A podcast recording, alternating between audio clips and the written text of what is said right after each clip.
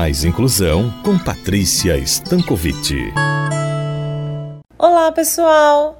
Hoje iremos levantar algumas reflexões sobre o processo de inclusão escolar e de seus desafios.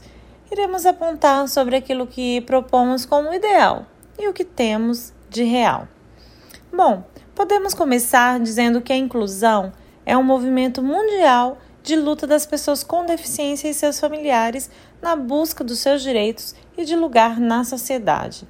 Mas o que é de fato a inclusão? O que leva as pessoas a terem entendimentos e significados tão diferentes? Podemos pensar que o adjetivo inclusivo ele é usado quando se busca qualidade para todas as pessoas, com ou sem deficiência.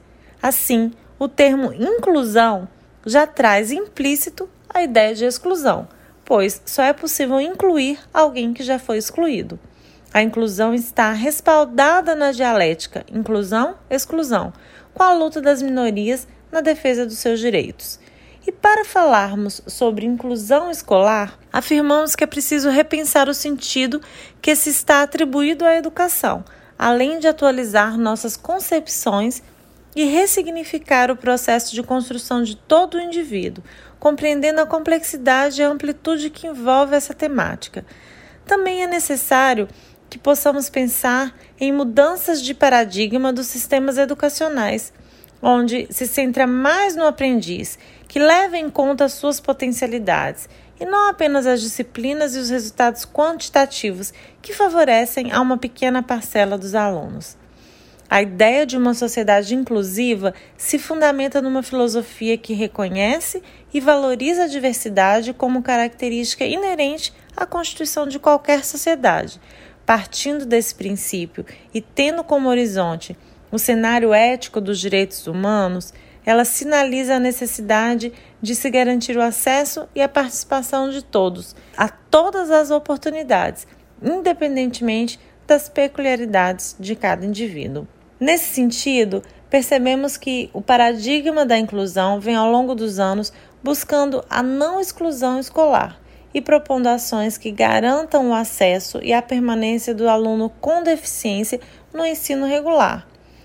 Mas percebemos que o paradigma da segregação ainda é bastante forte enraizado nas escolas, e com todas as dificuldades e desafios que temos a enfrentar, essas dificuldades acabam por reforçar o desejo de manter as pessoas com deficiência em espaços especializados. Portanto, vemos que as mudanças são fundamentais para a inclusão e ela exige esforço de todos para possibilitarmos que a escola possa ser vista como um ambiente de construção de conhecimento, deixando de existir a discriminação de idade e de capacidade por isso, a educação deverá ter um caráter amplo e complexo, que favoreça a construção ao longo da vida e todo aluno, independente das dificuldades, possa se beneficiar dos programas educacionais, desde que sejam dadas as oportunidades adequadas para o desenvolvimento de suas potencialidades. E isso exige do professor uma mudança de postura, além da redefinição de papéis que possam favorecer o processo de inclusão. Para que a inclusão seja uma realidade, será necessário rever uma série de barreiras, além de políticas e práticas pedagógicas, bem como dos processos de avaliação. É necessário conhecer o desenvolvimento humano e suas relações com o processo de ensino-aprendizagem, levando em conta como se dá esse processo para cada aluno. Devemos utilizar novas tecnologias e investir em capacitação, atualização, sensibilização envolvendo toda a comunidade escolar. Devemos focar na formação profissional do professor, que é relevante para aprofundar as discussões teóricas práticas, proporcionando subsídios e que tenham vistas a melhoria do processo ensino-aprendizagem. Devemos assessorar o professor para a resolução de problemas no cotidiano na sala de aula, criando alternativas que possam beneficiar todos os alunos Devemos utilizar currículos e metodologias flexíveis, levando em conta a singularidade de cada aluno, respeitando seus interesses, suas ideias e desafios para novas situações. É necessário ainda investir na proposta de diversificação de conteúdos e práticas que possam melhorar as relações entre professor e aluno.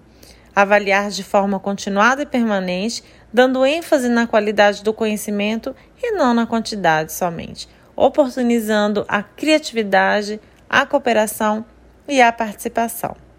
Bem, não temos nenhuma proposta de inclusão que possa ser generalizada ou multiplicada, pois isso ainda é incipiente.